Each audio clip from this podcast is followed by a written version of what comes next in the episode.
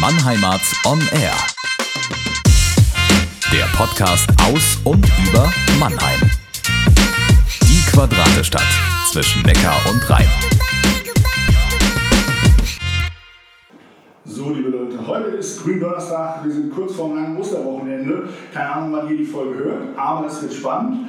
Und es wird bitter, denn ich sitze hier zusammen mit den Jungs, den Gründern von Bitterliebe, einem Mannheimer Startup, André und Jan. Schön, dass ihr da seid und euch Zeit nehmt. Herzlich willkommen. Danke, dass wir hier sein dürfen. Freuen uns. Das Gründonnerstag passt perfekt zu den Firmenfarben, denn auch alles grün. Das, ja, gut getroffen.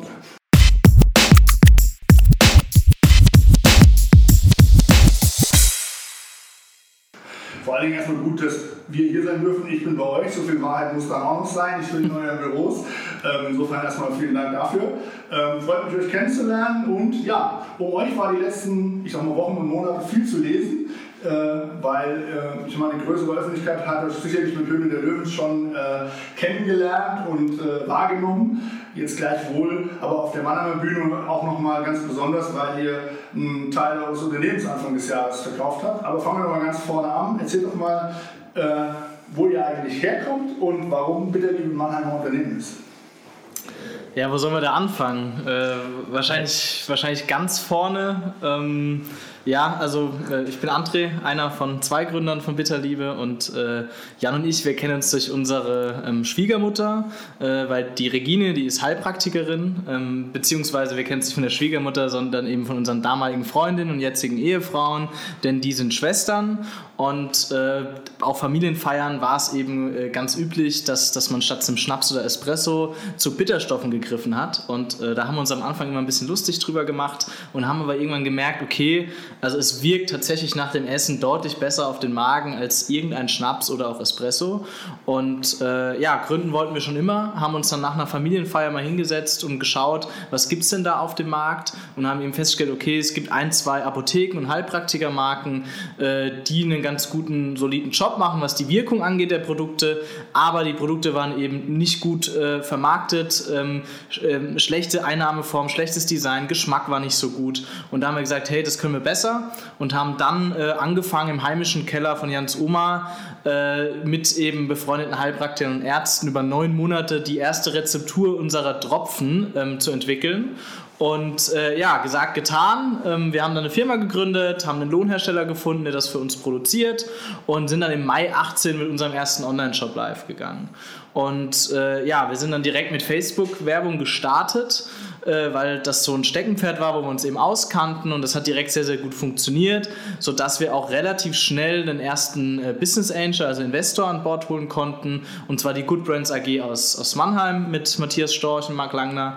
Und äh, ja, sind dann 2018 im ersten Jahr ganz gut gewachsen, nur online mit ein, zwei Produkten und haben uns parallel bei Die Hülle der Löwen beworben. Und äh, ja, da waren wir dann im Februar 19, durften wir pitchen.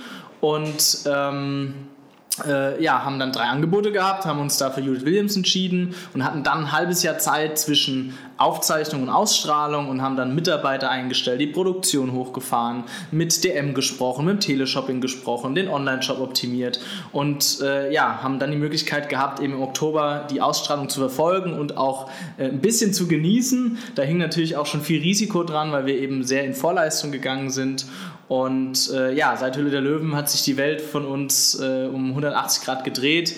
Wir sind äh, deutlich schneller gewachsen, als wir je geglaubt haben, wachsen zu können können ähm, sodass wir dann ähm, nach einigen Schritten, wie zum Beispiel Ausbau des Handels, also mittlerweile sind wir in 4000 Filialen deutschlandweit bei DM und Rossmann, haben wir es dann geschafft, ähm, letztes Jahr im Dezember einen Teil der Firma zu verkaufen, weil wir da eben auch einen neuen Investor an Bord geholt haben, der Erfahrung hat von so einem Level, wo wir jetzt sind, uns auf das nächste zu heben und eben auch mit uns die Auslandsexpansion anzugehen. Und ja, in dem Zuge haben wir die Mehrheit der Firma abgegeben und das hat äh, extrem hohe Wellen geschlagen. Äh, letzt, letzt, also gegen Ende letzten Jahres und auch Anfang diesen Jahres.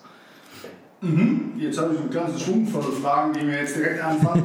Die erste ist, ihr habt gesagt, die initiale Idee, das habe ich schon gedacht, als ich äh, in anderen Quellen äh, die Geschichte schon mal so gehört habe.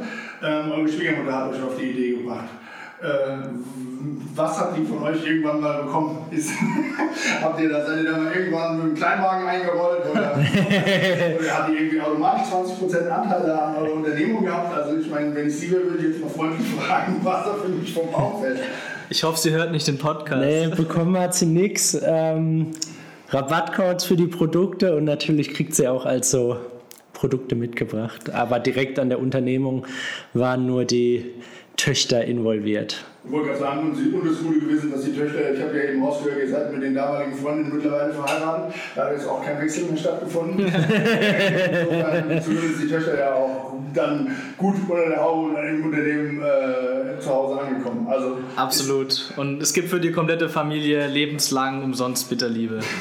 okay, das ist eine Aussage, die kann man, glaube ich, nicht aufs Papier schreiben. Dann hast du eben gemeint, ähm, zwischen äh, Ausstrahlung und äh, Aufnahmehöhe der Löwen liegt der Zeit. Klar, es ist ja logischerweise keine Instant-Sendung. Und ihr seid in Vorleistung gegangen, heißt es, ihr habt dann schon mal das Lagerbestell hochgefahren äh, in der Annahme dessen und in der Erwartung dessen, was da die Rezension aus Erfahrungen nach so einer Ausstrahlung ist? Oder was meinst du? Also Erfahrungen sind schwer, weil es verhält sich doch bei jedem ein bisschen anders. Wir waren auch am Tag der Ausstrahlung von der Resonanz her hatten wir uns mehr erwartet, aber das war dann eher so nachlaufend.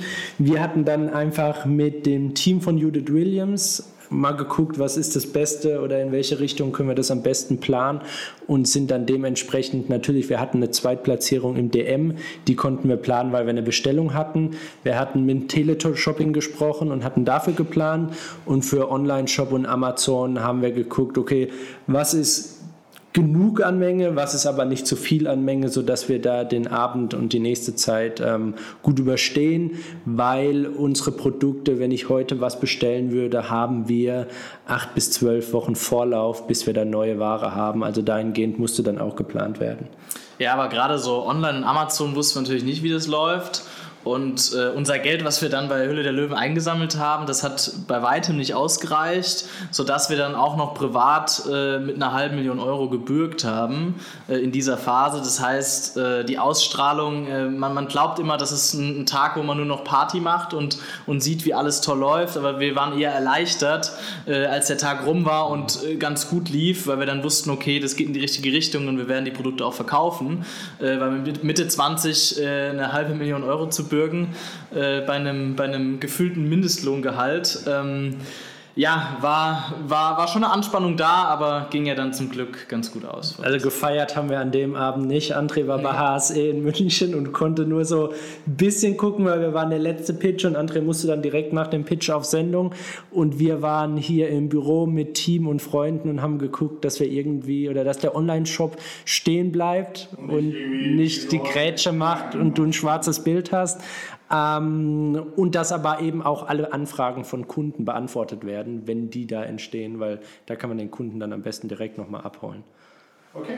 Ähm, fangen wir mal für alle Mannheimer, die jetzt nicht in der Startup-Branche unterwegs sind, die vielleicht noch gar nichts dazu gehören, nochmal einen Punkt vorne an, und zwar beim Produkt einfach ganz kurz. Du hast die eben schon mal so angerissen, Bitterstoffe wirken äh, nach dem Essen äh, besser als Schnaps und Espresso, aber erzähl vielleicht mal ganz kurz, was ist das Produkt äh, und ich habe ja auch Stichwort ähm, eigentlich in der Lebensmittelindustrie weitestgehend eradiert worden in der Zeit. Also was ist euer Produkt denn ganz genau, wie wirkt es und ähm, ja, warum äh, hat es so eine Wiederbelebung erfahren? Wie würdet ihr das zusammenfassen? Genau, also Bitterliebe vertreibt Nahrungsergänzungsmittel mit dem Schwerpunkt auf sogenannte Bitterstoffe. Und diese Bitterstoffe sind sekundäre Pflanzenstoffe, die eben in, in bitteren Kräutern und Wurzeln enthalten sind äh, früher gang und gäbe, dass man sowas mit seiner normalen Ernährung zu sich nimmt. Beispielsweise der Rucola aus dem Supermarkt, der war vor einigen Jahrzehnten noch richtig bitter. Wenn du heute mal in den Supermarkt gehst und Rucola kaufst, der schmeckt maximal noch scharf, aber überhaupt nicht mehr bitter. Ähm, das hat vor allem äh, den, den Grund, dass ähm, auf den Feldern deutlich mehr Pestizide eingesetzt werden und diese Pflanzen äh, zum, mit, zum natürlichen Schutz vor Fressfeinden früher äh, oder auch immer noch, aber halt viel weniger Bitterstoffe entwickelt haben. Durch den übermäßigen Einfluss von, von dieser Chemie auf den Feldern werden eben auch weniger Bitterstoffe in diesen Pflanzen herangezüchtet und äh, gleichzeitig erhöht sich unser Zuckerkonsum und mehr Fastfood und schnelleres Essen, sodass uns Bitter auch gar nicht mehr so gut schmeckt, obwohl das es einer unserer Geschmackssinne ist. Also wir haben ja fünf Geschmackssinne und einer davon ist bitter und äh, wir bringen eben bitter wieder zurück äh, auf den Speiseplan, weil er eben sehr, sehr viele positive Eigenschaften auf dem Körper hat. Okay, das war noch eine gute Zusammenfassung, dass die Leute mal wissen, die jetzt vielleicht zum allerersten Mal davon hören, worum es denn eigentlich im Konkreten geht. Ähm, ja, Unternehmensstandort Mannheim war vorhin noch die Frage. Ähm, ihr seid äh, aus Schwetzingen und Hockenheim, das heißt in der direkten äh, Peripherie, äh, Großraum Mannheim auf jeden Fall groß geworden und äh, wohnhaft. Was hat euch dazu bewogen, euer Unternehmen äh, in die Quadratstadt zu äh, setzen? Ja, das wurden wir jetzt schon ein paar Mal gefragt. Ähm, ich glaube, so eine ganz klare Antwort haben wir da nicht. Ähm, es stand halt damals zur Diskussion Mannheim oder Heidelberg, weil das die einzigen zwei großen Städte in der Umgebung waren. Äh, und für Mannheim hat einfach gesprochen, dass, dass es deutlich ähm, oder unserer Meinung nach deutlich zentraler ist ähm, sei es Anbindung nach Frankfurt, ähm, äh, die, die, die richtigen Studiengänge, um eben auch Bewerber zu bekommen äh, und allgemein die, die Liebe zur Stadt und zu den Bars und äh, ja, sind einfach ein bisschen mehr Mannheim hingezogen als, als Heidelberg. Also kann ich nur als äh, glühender Mannheim-Fan und Betreiber eines entsprechenden äh, Blogs äh, nur gut finden, aber theoretisch sage ich mal, was an Infrastruktur braucht ihr denn hier? Was hätte denn dagegen gesprochen zu sagen, ich setze so ein Unternehmen nach Schwetzingen? Also welche infrastrukturellen Maßnahmen hätte es denn da nicht gegeben, die es jetzt hier zwingend gibt? Also hätte da irgendwas dagegen gesprochen? Ja, ganz klar, weil ähm, gerade in dem Bereich, wo wir Mitarbeiter suchen, also vor allem im Online-Marketing, ähm, da findest du keine guten, jungen, talentierten Personen, äh, die im Dorf arbeiten möchten. Das, das, das findest du nicht. Da will jeder in die Stadt, will was erleben, äh, will nach dem äh, Feierabend auch noch in eine Bar gehen. Ähm, wir hätten wahrscheinlich deutlich weniger Bewerber auf die Stellen, die wir ausschreiben, äh, wenn, wir, wenn wir unser Büro im Dorf hätten. Okay, aber jetzt so Lagerlogistik oder sowas hat er jetzt nicht so eine primäre Rolle beigespielt oder solche Fragestellungen? Nee, oder? Nee, Lagerlogistik und ähm, Produktion haben wir ja ausgelagert, deswegen war für uns nur der Mannheim als Standort fürs Büro wichtig mhm. und der Rest ist sowieso weg. Okay. Ähm, ihr habt jetzt auch gesagt, die Geschichte ist ja relativ kompakt. Also das ist ja auch mit ein sehr außergewöhnlicher Teil äh, dieser eurer Geschichte, würde ich mal sagen, dass diese zeitliche Abfolge eher, eine, eher einem Vollsprint gleicht, denn äh, Marathon, auch wenn in äh, jüngeren Unternehmen und Startups die Zeitintervalle im Vergleich zu früher sowieso kürzer geworden sind. Wie lange kennt ihr euch denn generell schon? Also habt ihr euch jetzt über die Schwiegertöchter kennengelernt oder hat das, äh, kanntet ihr das schon vorher? Nee, nee, es kam über unsere Frauen und ich glaube, es sind so fünf Jahre. Fünf oder sechs, Jahre. Ja, sechs Jahre, glaube ja. ich, ja. Okay, und dann aber irgendwie, wie kam, also kam dann schon die Idee zusammen zu sagen, ey, vielleicht fällt uns irgendwas vor die Füße, wo wir sagen, geil, schon vorher? Oder ist das irgendwie, fielen euch erst die Bitterstoffe von Schwiegermama vor die Füße und dann kam der Gedanke, okay, ist eigentlich geil, äh, lass mal zusammen auf die Straße bringen? Also wie war da so die Reihenfolge? Nee, wir haben tatsächlich vorher schon immer mal wieder gesprochen, aber war eher nur so oberflächlich und dann war es wirklich auf der Heimfahrt von der Familienfeier, wo wir das Auto vom Schwiegervater heimgefahren haben und dann, in, als wir in Hockenheim angekommen waren, gesagt haben, okay, das probieren wir jetzt, wir gründen es. Dann wurde noch laut gelacht wegen dem Plan und am nächsten Tag sind wir dann aber auch schon in die Umsetzung gestartet. Okay, und wo kam ihr zu dem Zeitpunkt her? War ihr beide noch am Studieren oder was habt ihr zu dem Zeitpunkt gemacht? Also wer hat zu dem Zeitpunkt die Miete bezahlt? also, was? Also ich habe nicht mehr studiert. Ähm, ich, ich äh, hatte schon äh, zwei, drei Jobs auch in Startups, weil mein Wunsch war es schon immer zu gründen. Und ich habe auch während diesen Jobs zwei andere Startups gegründet und die sind gelegentlich gescheitert. Äh, also ich habe einmal einen Kuchenlieferdienst ähm, gegründet, weil ich Kuchen in Cafés echt scheußlich fand teilweise. Ähm, aber hat nicht funktioniert. Ähm, und ja, ich war in verschiedenen Startups, vor allem im Online-Marketing tätig, äh, warum wir dann auch eben direkt mit Facebook-Ads als ersten Marketingkanal gestartet sind, was äh, damals für uns äh, ja eine Goldgrube war. Und ja, Jan. Ich habe studiert und bin aus dem Studium in das Abenteuer Bitterliebe gestartet. Okay, jetzt äh, den, den nächsten Teil, den würde ich, glaube ich, weil das für viele, glaube ich, ein greifbares Ding ist, von dem Szenario, ich gucke in den Fernsehen und sehe, fünf äh, Leute oder sechs Leute, die äh, sich Unternehmen äh, anhören und Ideen, also bei Höhle der Löwen. Ich muss ehrlicherweise sagen, in Vorbereitung zu heute habe ich mir das allererste Mal was von dieser Sendung angeschaut. Das will ich glauben oder nicht, aber es ist tatsächlich wahr, es war eure Folge. Ähm, vorher habe ich nicht einmal was von dieser Serie gesehen äh, oder von dieser Sendung gesehen. Äh, ähm, ja, und habe dann so ein bisschen da reingeschaut, habe jetzt auch gerade die aktuellen News damit bekommen im Karussell der äh, Bewerber, aber jetzt äh, im Karussell der äh, Löwen quasi, was ja heute irgendwie, glaube ich, da, die der Mond zieht da rein oder was, habe ich gehört. Ähm, tatsächlich ich glaube, das war ein schlechter April-Scherz. Mit Frank Thelen zurück, glaubst du nicht, das stimmt? Wäre auf jeden Fall spannend, ja. Würde ich mir Geld angucken. Geld hätte er. Expertise dazu weiß ich nicht, aber Geld wäre wär doch geil irgendwie. Aber lange Rede, kurzer Sinn. Ihr habt euch am Ende für Judith Willis entschieden und wenn ich das richtig verstanden habe, auch wegen der Expertise im Bereich des Homeshoppings. Ist das richtig? Kann man das so sagen? Auch ja. Also wir wussten, dass sie, dass sie einerseits den Handelskontakt hat, den wir brauchen. Also gerade Drogerie war schon immer unser Ziel, da, da einmal um, zu starten. Und andererseits haben wir uns, wir wussten es sicher, wir haben uns schon gedacht, dass Teleshopping für uns ein extrem spannender Kanal sein kann, ähm, weil äh, ja, durch, durch die Daten bei Facebook wussten wir früh, unsere Zielgruppe sind vor allem Frauen, ähm, ab 30, 35, 40 bis, bis Open End. Und äh, die Zielgruppe ist eben auch sehr stark im Teleshopping vertreten und sie ähm, spiegelt auch unsere Zielgruppe sehr gut wider. Und dementsprechend haben wir uns dann für Judith Williams entschieden. Jetzt muss ich mal eine Frage stellen zum Thema Teleshopping. Also wer, wenn man jetzt so, ich sag mal, Mitte 20- bis 40-Jährige und irgendwie so noch mit Fernsehen im Linearen groß geworden, war Teleshopping für mich immer so, wenn ich nachts irgendwie mit Schlagseite nach Hause kam, irgendwie aus dem Jungbusch gestolpert, Fernseher angemacht und mich dann äh, über irgendeine so Technik-Verkaufsschau gefallen und mir irgendwie gedacht, ich kenne mich jetzt mit Technik ein bisschen besser aus als mit manchen anderen Sachen. Bei Kosmetikprodukten wäre es, Kosmetikprodukten mir nicht so leicht gefallen, eine Analyse zu starten. Bei den Technikprodukten hatte ich immer so das Gefühl, die sind relativ teuer für den Leistungsumfang. Also hat nicht Teleshopping, hattet ihr da vorher eine Meinung zu? Also im Sinne von jetzt mal vor Bitterliebe, nicht nur im Prinzip jetzt für euer Produkt, weil irgendwie habe ich schon so das Gefühl, dass das ja ein bisschen ambivalent betrachtete Veranstaltung ist. Ne? Also ich sage mal, ich kenne ja dieses Luftbett, wo auf der einen Seite irgendwie eine Turnerin springt und auf der anderen kann ich dann zwei Kammern angeblich super schlafen. Und das hat mich dann nachts mit 2 Promille immer herrlich erheitert, dass mir da jemand erzählt, dass das angeblich möglich sein soll. Auf der einen Seite eine Luftmatratze kann ein Elefant springen und auf der anderen schläfst du ruhig. Also irgendwie habe ich immer so das Gefühl, ist so ein bisschen schwieriger Vertriebskanal in, in der Wahrnehmung der Leute, gar nicht so, weil ich habe ja keine Verkaufserfahrung. Wie, habt ihr, wie war eure Meinung zu Teleshopping? Wo kam ihr daher? War das schwierig, sich das vorzustellen oder gar nicht?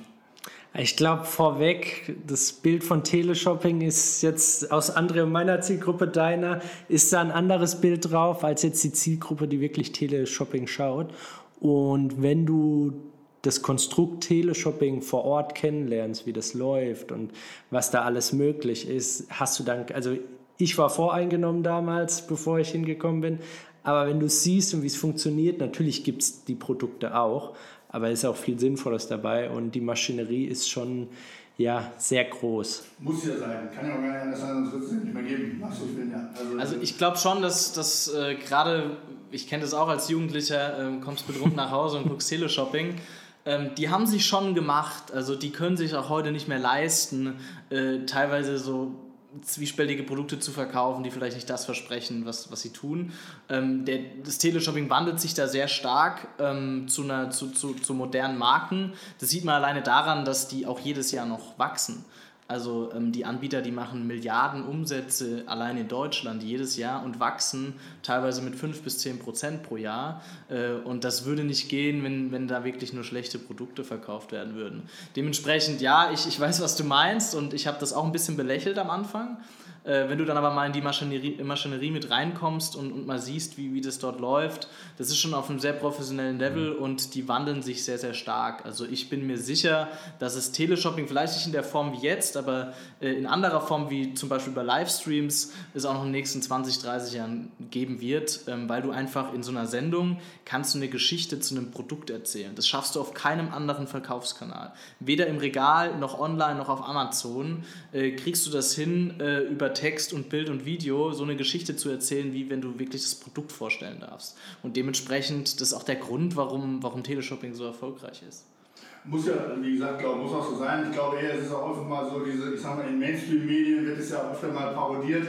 Oder ich erinnere mich immer an diese SPD-Wahlschlappe, so eine rote Sandale mit SPD drauf und irgendwie unten 16% oder sowas als Preis keine Ahnung, oder ähm, irgendwie solche Dinge, wo ich dann irgendwie so das Gefühl habe, das wird dann auch öfter mal einfach so ein bisschen ironisch auf die Schippe genommen, was dann, glaube ich, in dem Gesamtding ähm, auch so ein bisschen aufs Image einzahlt, ungeachtet dessen, dass ich überhaupt ich zum Beispiel gar nicht beurteilen könnte, was irgendwas zu den Produkten zu sagen, weil ich dachte, müssen wir es ja erstmal schauen, mhm. außer nach Zug 2. Und das würde ich als Datenlage eher als dürftig bezeichnen. Insofern ähm, glaube ich auch auf jeden Fall. Wie ist es denn so? Ich meine, ihr habt ja das Unternehmen gestartet und dann haben wir auch gehört, ihr habt ja, da geht ja niemand hin, kein Vertriebler, kein Verkäufer, sondern ihr selbst in äh, der Regel. Ne? Richtig. Wie habt ihr euch denn da auf die erste Sendung vorbereitet? Wie viele Muffensausen hat man, wenn man das erste Mal in so ein Teleshopping-Studio geht? Also ich stelle mir das schon, wenn man das ja nie als Lebensaufgabe hatte, wie stelle ich mir das schon spannend vor, wenn man weiß, in 59 Sekunden muss ich jetzt hier feuerfrei performen. Wie war das so bei euch? Also man hat vorher hat man äh, so ein Sales Coaching, ähm, wo man quasi auch die Produkte bespricht, wie kann man was beschreiben, wie kann man eine Geschichte zu einem Produkt erzählen. Äh, dann ist man auch einmal vor Ort und sieht eben, wie ist die Kameraführung, wo muss ich reingucken, äh, zu welcher Zeit. Ähm, also die Kamera, die blinkt, ist halt quer, ist immer die, wo man halt reinschauen soll und so weiter. Ähm, aber ähm, das war es dann halt auch schon. Und wenn du da das erste Mal auf Sendung gehst, dann ist man da schon sehr, sehr nervös. Vor allem, weil das halt auch am Tag der Ausstrahlung von Hülle der Löwen war, wo ich das erste Mal auf Sendung war.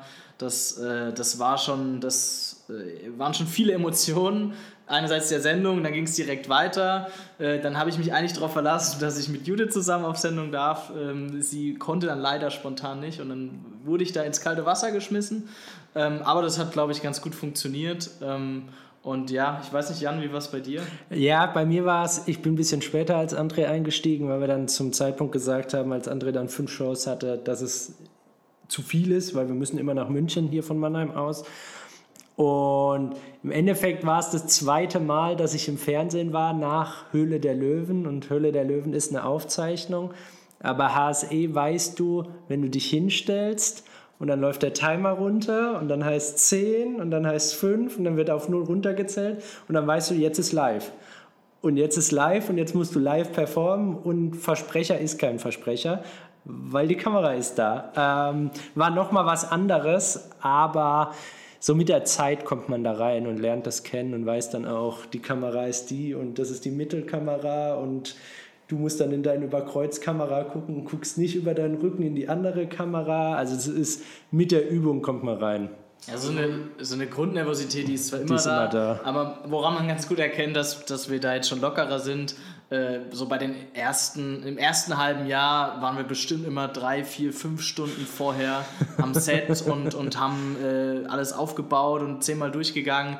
Jetzt gab es auch Shows, wo wir eine Punktlandung hatten und dann einfach spontan auf Sendung sind. Äh, weil Eingelaufen, einmal durch den Puder, Puder Ja, du musst vorher noch in die ja, Maske genau, rein genau, ja. und nach der Maske dann aber. Also neue Produkte, die sind schon mehr Aufwand noch und da ist man auch nervöser, weil man da halt eine neue Geschichte erzählen muss und nicht weiß, wie es ankommt. Ähm, aber gerade so die, die, die Bestseller, die wir jetzt schon einige Male im Teleshopping verkauft haben, da, da sitzen die Stories. Ja. Und äh, ich meine, jetzt bei den Teleshopping-Sachen kenne ich auch viele Produkte so vom Sehen, die, die man vorführen kann. Also weiß ich nicht, jetzt irgendwelche Technik, irgendwelche Sachen, wie lang sind dann so die durchschnittlichen Fenster, in denen ihr da drin seid? Also ihr könnt ja jetzt eher nur über Wort viel erzählen. Ihr habt ja jetzt keine, keine, keine Funktionsvorführung in irgendeiner Form, oder? Ja, doch ein Stück weit. Also wir haben jetzt noch eine halbe Stunde pro Sendung, haben wir immer eine halbe Stunde Part und da werden dann Sets oder Einzelprodukte präsentiert. Und dadurch, dass wir ja schon eine Produktvielfalt haben, kannst du zeigen mit dem Pulver, was kannst du mit dem Pulver kochen, sind Smoothies, sind Suppen. Dann stellst du da vorgekochtes hin und zeigst, okay, das ist möglich. Dann gibt es die Tropfen, da haben wir Einspieler dazu. Dann kannst du mit Einspielern arbeiten, die Kräuter aufgearbeitet, was ist drin, wie nimmst du sie ein, was sind die Vorteile, visualisiert, den Tee kannst du aufkochen, kannst dann mit dem Moderator zusammen trinken, der, dann erklärst du, was schmeckst du gerade, wie schmeckt der Tee, ähm, wie wird er zubereitet. Also es gibt viel, was du an Geschichte drumherum erzählen kannst, was du aber auch an Visualisierung als Einspieler, als Videos zeigen kannst, wo du dann wieder mehr dazu erzählen kannst. Also es ist kein Sportgerät, wo du Übungen zumachen kannst, mit denen wir auch teilweise auf Sendungen sind. Das nicht, aber ähm, es gibt Möglichkeiten, da eine Story zu, drum zu bauen und zu zeigen, was kann ich machen, wie ist es aufgebaut. Ich sehe schon, dass ich es unterschätzt habe, auf jeden Fall. Ja, ja. Und trotzdem freuen wir uns riesig, wenn wir dieses Jahr wollen wir einige neue Produkte auf den Markt bringen. Und ähm, dann haben wir es auch ein bisschen leichter am Teleshopping, weil das, was wir machen, ist schon die Champions League. Wir haben hier zwei, drei Produkte und müssen äh, darüber eine halbe Stunde reden. Das ist verdammt lange und die Uhr wird immer langsamer, je länger man da drauf schaut und sieht, wie lange man noch hat. Ähm, und je mehr Produkte, desto einfacher ist es natürlich, weil du dann immer ein bisschen eine andere Geschichte zu dem jeweiligen Produkt erzählen kannst. Bei der Folge Nummer 1 Teleshopping, die am selben Abend war wie Höhle der Löwen, habe ich gerade richtig verstanden. Genau. Also Höhle der Löwen fertig, Teleshopping. Ja. Das wird ja kein Zufall gewesen sein. Nee. Stand da zufällig dann unten auch schon bekannt aus Höhle der Löwen, dann so als wirklich so planerisch dann quasi. Das wurde sogar angekündigt. Also ich bin dann wie in so einem Laufsteg reingelaufen. Das war die erste, oder? Das, doch, das war die erste Sendung, wo da angekündigt wird, jetzt direkt aus der Höhle der Löwen und dann ging es quasi. Und das ist ja von HSE in Zusammenarbeit mit Judith Williams, wissen die vorher Bescheid. Und wir wussten auch vorher Bescheid, okay, das ist der Abend danach. HSE hat eine Pressemeldung rausgegeben.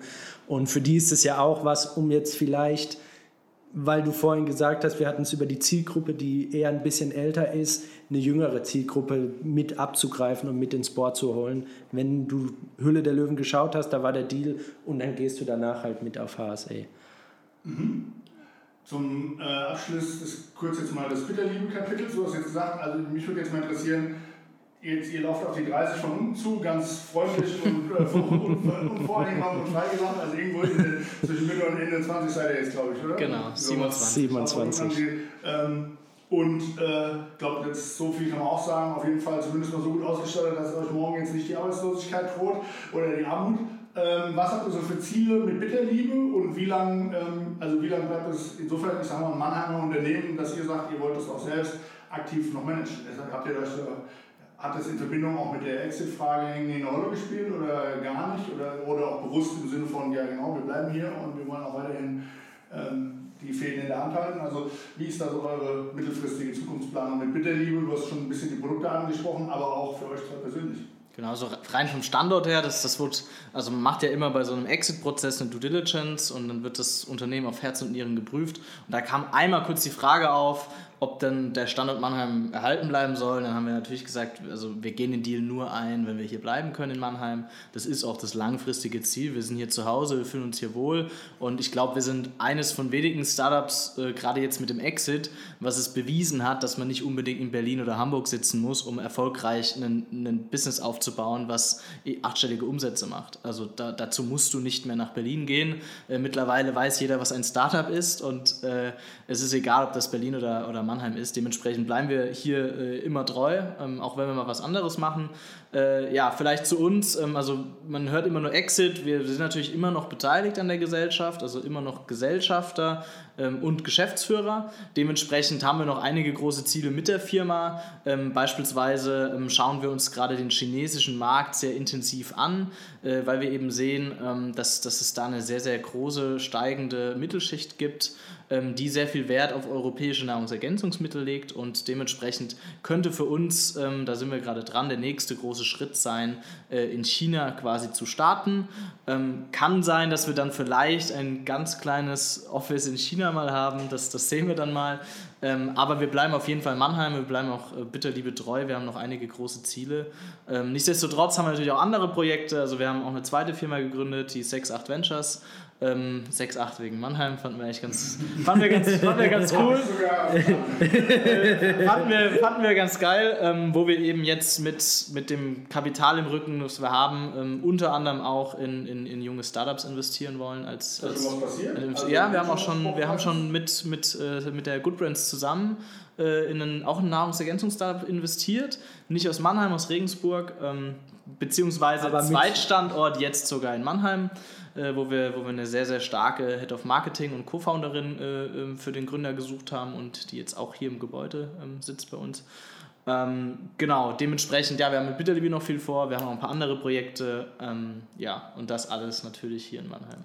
Wird nicht langweilig sozusagen. Wird nicht langweilig. Ähm, kommen wir jetzt zum Schluss dessen, was mir auf der Agenda steht, nochmal so ein bisschen auf Mannheim im Allgemeinen zu sprechen. Ich meine, ihr habt hier gegründet, habt hier äh, den Vollsprint irgendwie hingelegt, habt auch, wir haben auch im Vorgespräch schon mal so drüber gesprochen, dass natürlich die Mannheimer Startup-Welt und auch die, über die viele sprechen, natürlich nicht wahnsinnig so groß ist, dass man da jetzt nicht mehr die Leute kennt, sondern ähm, gibt ja noch so zwei, drei Namen, wo ich sagen würde, die fallen mir mal direkt ein, in, äh, die auch öffentlichkeitswirksam relativ groß in der Stadt treten. Wie schätzt ihr denn so den Standort den, ähm, für junge Unternehmen, sage ich mal, und Startups äh, Mannheim ein? Ich glaube, also es ist sehr attraktiv, gerade für den Austausch. Wir tauschen uns auch viel mit anderen Startups aus. Aber was uns am Anfang auch geholfen hat, unser erstes Büro, natürlich nach Andres Wohnzimmer und im Keller von meiner Oma, ähm, war hinten im Musikpark, also der alte Musikpark, nicht der neue Musikpark. Ähm, und da sind wir, konnten wir super günstig Bürofläche anmieten und konnten da unseren ersten Teil starten. Ich glaube, da waren wir knapp ein Jahr drin, mhm. bis wir dann hier in die Töllerstraße gewechselt sind. Und genau, gerade diese mit Unterstützung der Stadt und mit Unterstützung von Startup Mannheim, diese günstigen Büroflächen zu bekommen, hat uns schon ja, sehr geholfen. Ja. Hast du noch eine andere Sichtweise oder, die, oder eine verstärkende? Auf das Thema? Nee, verstärkt nicht. Also das mit dem Büro ist was super, dass wir da Unterstützung gehabt haben. Ansonsten hätte ich jetzt noch angefügt, dass, dass es bestimmt Themenbereiche gibt, wo, wo Mannheim Startups extremst unterstützt. Äh, E-Commerce ist jetzt nicht unbedingt eine davon. Also ist gar nicht negativ, aber jetzt mal abgesehen von den Büros ähm, ist es jetzt nicht so, dass, dass, ich, dass ich jetzt, ja, dass wir jetzt hier wahnsinnige Hilfen erhalten haben, ähm, aber das äh, ja, hat es ja auch nicht gebraucht. Es sind eher andere Schwerpunkte, Tech und Medizin und, und Kreativwirtschaft ja. und ähm, da haben wir irgendwie nicht so reingepasst mit E-Commerce. Äh, dafür ist der Austausch untereinander super, ähm, also gerade was E-Commerce angeht, ähm, ist ja Mannheim mittlerweile eine Hochburg, ähm, was ich extrem cool finde, wo wir auch echt stolz drauf sind, dass die, die richtig erfolgreichen E-Commerce-Player, vor allem die, die ohne äh, extrem viel Fremdkapital auskommen, die kommen aus Mannheim. Und das, das ist schon beeindruckend. Ähm, was, was hier so entsteht. Ähm, und und äh, ja, man, man sieht auch den Unter oder man spürt auch den Unterschied von Unternehmen hier zu den Berlinern. Weil bei den Berlinern ist, äh, ist das, Erf das Erfolgsrezept in Anführungszeichen immer, ja, sammle so viel Geld ein wie möglich von Investoren und Profitabilität ist erstmal völlig egal. Und äh, wenn du dich mit Mannheimer Unternehmern unterhältst, dann ist es eher so, dass die meisten erstmal aus dem eigenen Geld gewachsen sind und dadurch äh, viel meiner Meinung nach hochwertigere und nachhaltigere Unternehmen aufgebaut haben als anderswo. Und das, das, da sieht man schon Muster hier. Ja? Und das, das ist echt cool. Ich glaube aber auch, also ähm, wenn wir jetzt zum Beispiel das äh, Mannheimer, äh, ich glaube auch Talk of the Town, auch überregional, äh, auch mit einer ordentlichen Marketingmaschinerie hinten dran, jetzt mal zum Beispiel Songster nimmt, ähm, da ist ja auch der Weg, wie du schon sagst, eigentlich so, dass die erstmal schon massenweise Socken verkauft haben, bevor irgendeiner aber auch wusste, wie die Firma heißt. Also das ist ja eigentlich etwas, was Mitte letzten Jahres Fahrt aufgenommen hat. Ich habe aber mir selber nachgeguckt, ich habe aber zum ersten Mal 2016 äh, bei Amazon Socken von äh, den Jungs bestellt, weder, ohne, ohne zu wissen, dass die, weder dass sie aus Mannheim kommen, geschweige denn, dass mich interessiert, wie die Firma heißt, sondern fand aber das Produkt gut. Und ähm, das ist ja eigentlich ein ungewöhnlicher Weg. Und äh, wenn ich von Matthias richtig weiß, habt ihr ja auch mal zwischendrin namentlich nochmal geswitcht. Kann das sein? Genau, wir hießen vorher Magenfreude. Äh, und ähm, ja, das ist ein Thema, wo wir vielleicht in ein paar Jahren, wenn wir, wenn wir strategisch nicht mehr so eingebunden sind, mal ausführlich einen Podcast machen. Auf jeden Fall hießen wir früher Magenfreude ähm, und wurden dann abgemahnt, äh, weil Magenfreude ähm, spricht, dass es Magen Freude macht und als Nahrungsergänzungsmittel darfst du in Deutschland diese Aussage nicht tätigen und dementsprechend mussten wir den Namen ändern, was rückblickend ein Vorteil für uns war, weil du mit Bitterliebe ein deutlich breiteres Spektrum an Produkten auf den Markt bringen kannst, als jetzt mit diesem, mit diesem Spitzennamen Magenfreude. Also es war Glück im Unglück damals. Aber so ein bisschen ist die Message ja auch dieselbe. Ähm, wenn das Produkt gut ist und erstmal sein USP hat und seine Zielgruppe, ist die Marke, und das meine ich gar nicht negativ, erstmal gar nicht jetzt der, der Weisheit letzter Schluss, weil ich sehe jetzt so, mein, wenn du auf Social Media unterwegs bist, dein Feed ja voll mit hippen Marken und die dir alles Mögliche verkaufen wollen. Hier aus, äh, die, die Kollege auch ähm, aus, ich weiß nicht, Wiesloch hat äh, diese Schuhe, F65 oder sowas, kriegt dir das auch angezeigt, keine Ahnung. Das ist so ein Sneakerhersteller, ich bin ein relativer Sneakerhead, würde ich mal sagen. Ähm, und das ist halt, ich glaube, das hat auch relativ viel Invest da und am Ende, wenn du die Stückzahlen nicht machen kannst, dann bleibst du halt auf dem Vermögen sitzen. Mhm. Und ich glaube natürlich, wenn du ein Produkt hast, was von Tag 1, so wie du es ja auch beschrieben hast oder ihr beschrieben habt, mit ähm, Facebook von Tag 1 gut funktioniert oder Johannes hat es ja, glaube ich, ähnlich erzählt, also hätten die, die erste Charge Socken nicht äh, verkauft bekommen, wäre auch die, die Lampe auch relativ früh aus gewesen. Aber das Produkt hat halt einfach dann doch jemand interessiert und ähm, das ist, und du kannst dann im Windschatten davon, von einer, ich sag mal, äh, von einem Cashflow, der weiterläuft, deine Marke aufbauen, ist ja eigentlich ein dankbares Szenario. Mhm. Das können sich viele Startups die Entwicklung oder auch was haben, wo kein USP da ist. Also jetzt einfach, du bist ja auf Sneakermarkt, kommst du ja jetzt nicht irgendwas Neuem rein, sondern äh, ist ja ein hoch hoch äh, spezialisierte Markt, also da wartet ja keiner auf dich, da musst du, glaube ich, erstmal an das Geld reinballern wahrscheinlich auch, oder? Ja, also gerade bei uns haben wir auch sehr stark gemerkt, auch rückblickend, wenn wir jetzt von jungen Gründern gefragt werden, wie findet ihr unseren Markennamen, unser Logo und so weiter. Die Marke, die, eine richtig gute Marke entsteht durch das gute Produkt und nicht andersrum. Äh, wenn ich überlege, wie unsere ersten, äh, erste Webseite, unsere erste Produktdesigns aussahen, das war fürchterlich. Und trotzdem hat es sich extrem gut verkauft und wir hatten relativ schnell auch viele Wiederkäufer, weil das Produkt gut war. Und denen war egal, ob das jetzt äh, schön designt ist und einen schönen Namen hat oder nicht. Es hat funktioniert und daraus sind wir gewachsen. Und äh, daraus heraus, aus dem guten Produkt, ist dann eben auch diese starke Marke Bitterliebe entstanden. Und eben nicht andersrum. Also es ist jetzt nicht so, dass wir bei den zehn Namen, die wir uns da überlegt haben, dann gedacht haben, oh ja, Bitterliebe, das wird ein Hit. Also das, das wir hatten da auch Zweifel, ob das der richtige Name am Ende ist und das richtige Logo. Ähm, und ja, am Ende hat das Produkt so überzeugt, dass die Marke da dann halt auch reinwächst. Und, und dementsprechend ist das das Produkt deutlich wichtiger als, als die Marke an sich. Die, die wächst da schon rein, wenn das Produkt gut ist. Und ähm, nochmal zu diesem anderen Thema, was wir eben hatten. Ähm, so ein Exit sorgt ja auf jeden Fall für Aufmerksamkeit, also auch auf den Standort Mannheim. Habt ihr da so das Gefühl, dass das ähm, einen Effekt hat? Also auf den, nicht jetzt auf in Mannheim an sich, sondern auf den Blick auf Mannheim, kriegt man da irgendwie was rückgespielt, dass irgendwie aus Berlin mal einer anruft und sagt, okay, was ist denn bei euch da los? Ähm, weil ich meine, es gibt ja durchaus, äh, wie gesagt, auch noch so zwei, drei Unternehmen in Mannheim, wo, wo ich mir jetzt vorstellen könnte, dass da irgendwann äh, in nicht allzu fernen Tagen auch mal das Thema auf den Tisch kommt, äh, Teile oder den ganzen Bude zu verkaufen. Also da fallen mir aus dem Stand mal zwei ein, wo ich ein Wetter eingehen würde. Ähm, ähm, hilft ja wahrscheinlich den gesamten Standort auch, wenn man da ähm, so ein äh, äh, so ein Exit dann hinlegt, der ja bundesweit Beachtung findet erstmal, oder? Ja, glaube ich schon, dass das hilft. Also konkrete Beispiele fällt mir nur eins ein. Äh, wir, wir sind natürlich auch im, im Austausch mit anderen E-Commerce-Buden oder, oder Retail-Marken äh, aus ganz Deutschland. Und äh, mit einem aus Berlin haben wir oder habe ich vor ein paar Wochen telefoniert und relativ bekanntes, großes Startup mit viel Geld im Rücken von Investoren. Und der hat mir zum Beispiel gesagt, so, ah, ich habe von euch erst erfahren, äh, äh, als ihr einen Exit gemacht habt, krass, ihr sitzt ja in Mannheim, warum seid ihr denn nicht in Berlin? Der war ja total perplex, dass, dass man auch außerhalb von Berlin Erfolg haben kann. Äh, ähm, ja, dementsprechend glaube ich schon, dass das hilft, vor allem wenn da vielleicht noch ein paar andere nachziehen.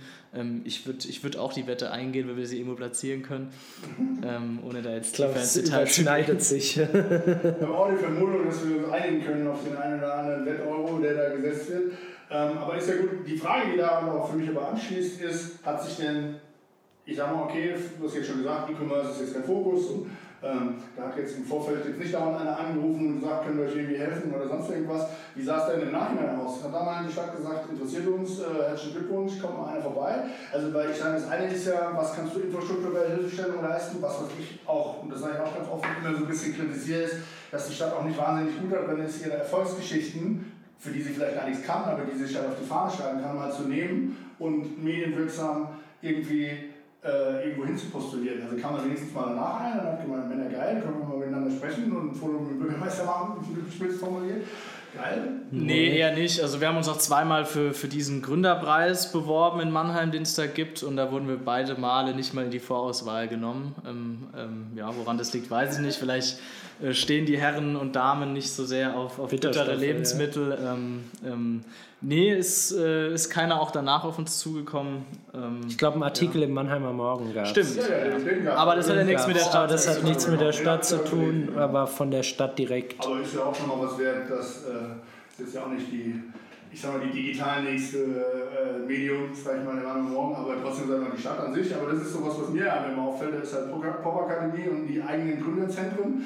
Also da weiß immer jeder ganz genau, was die Phase genau, ist. Genau, alles außenrum findet Aber leider keine Beachtung. Ja, aus meiner eigenen, ich meine, wir haben eine Dienstleistungsfirma gegründet, also stehen jetzt Fragestellungen wie Exit und Co. auf der Agenda, aber zumindest vor zehn Jahren, als es auch noch doch jetzt nicht ganz groß war, eine Agentur gegründet. Und ich will gar nicht, dass eine komplett Geld hinterher wirft oder sonst irgendwas, aber zumindest mal zu sagen, ey, man schaut sich das mal an und äh, die machen einen coolen Job, stellen wir mal vor, oder was der Geil, aber Stadtmarketing finde ich schon irgendwie so ein bisschen also glaube ich, wenn man das erst betreiben will, könnte man da noch äh, besser zu Werke gehen. Also das wäre so mein Fazit dabei und finde es dann eben schon bezeichnend, wenn eigentlich weiß, dass so eine Erfolgsgeschichte wie eure, glaube ich, brutal dabei helfen kann, überregional die Werbetrommel für den Standort einfach zu rühren, ähm, dass man das danach wenigstens nicht vergoldet. Also wenn man schon vorher verschlafen hat, äh, irgendwie zu sagen, man leistet infrastrukturelle Hilfe über die Raumbiete hinaus, ähm, wäre es ja wenigstens ein Versuch, jetzt danach zu tun. Aber das ist so meine Sicht der Dinge dann auch. Das, geht mir, das erfahre ich überall immer gleich. Also egal, ob jetzt die Firma verkauft wird oder ob es nur eine erfolgreiche Firma ist. Ich finde irgendwie immer, dass äh, die Stadt macht da nicht genug draus. So ist meine Wahrnehmung einfach. Ich sag's mal so, die falschen Behörden äh, melden sich bei dir. Also du kriegst Briefe, ja, aber aus verschiedenen Behörden, nicht von den anderen Behörden. Gehen wir jetzt mal nicht näher drauf ein, aber wir können dir da, glaube ich, zustimmen, dass man da ähm, hätte bestimmt mehr machen können, hätten wir uns bestimmt auch gefreut, aber ähm, ja, wir können trotzdem ruhig schlafen und, und äh, ja, geht trotzdem weiter, auch ohne die Unterstützung. Ähm, Corona nochmal so zum Abschluss, nur ganz kurz, wird kein langes Thema, hat glaube ich auch keiner Bock stundenlang mehr drüber zu reden den ganzen Tag, aber hat es für euch im Geschäft irgendwie spürbare Auswirkungen gehabt? Äh, ja, ja, eigentlich kann man da gar nicht so, so also ja, hatte es, aber ähm, nicht wie bei vielen anderen im, im negativen Sinne, sondern, sondern, eher positive Effekte. Äh, jetzt, wir haben ja hier auch äh, Unternehmerkollegen im Haus, äh, die auch stark im Handel äh, vertreten sind und für die war von heute auf morgen 80 Prozent des Umsatzes weg. Ähm, das hatten wir halt nicht, weil wir halt einfach Glück hatten, dass die Drogerie davon nicht berührt war. Äh, Drogerie gilt ja als, als, ähm, ja, als systemrelevant und dementsprechend gab es auch unsere Produkte das ganze Jahr über zu kaufen. Ähm, und was wir wirklich gemerkt haben, das hat im April letzten Jahres das erste Mal extrem stark zugenommen, dass das Gesundheitsbewusstsein der Menschen sich extrem verstärkt hat und dadurch die Nachfrage nach, nach unseren Produkten, gerade online oder auch in der Drogerie, massiv zugenommen hat. Wir haben das eigentlich jedes Mal, als ein neuer Lockdown beschlossen wurde, wieder gemerkt, dass, dass die Leute sich auf einmal wieder mit Gesundheit beschäftigen und dann kommt man irgendwann zwangsläufig auf das Thema Bitter und Bitterstoffe und Verdauung und ähm, das, das haben wir schon extrem krass gespürt. Ähm, und ja, kleinere Krisen hatten wir auch, äh, äh, sei es die Braunglaskrise oder wir konnten keine Pipetten fertigen, weil das Glas, für was wird es verwendet? Für, für die Gläschen, von, weil die Pipetten aus genau. Weißglas sind und das Glas ging aber für die Impfdosen drauf. Also eher aus der Supply Chain, dass wir da Probleme hatten von den Wegen her, auch von den Kräutern, die teilweise aus dem Ausland kommen und eben den Rohhilfsbetriebsstoffen wie Pappe oder Glas oder Co., dass wir da Probleme hatten. Aber da, wie André gesagt hat, DM war systemrelevant, Teleshopping ist 24-7, 365 Tage im Jahr. Die haben auch nicht zugemacht und Online-Shop und Amazon ist sowieso jederzeit erreichbar. Und dieses Gesundheitsbewusstsein, ich glaube, wenn man nicht essen geht oder Essen holt, dann kocht man selbst und beschäftigt sich damit. Und da kommt man auf Bitterstoffe.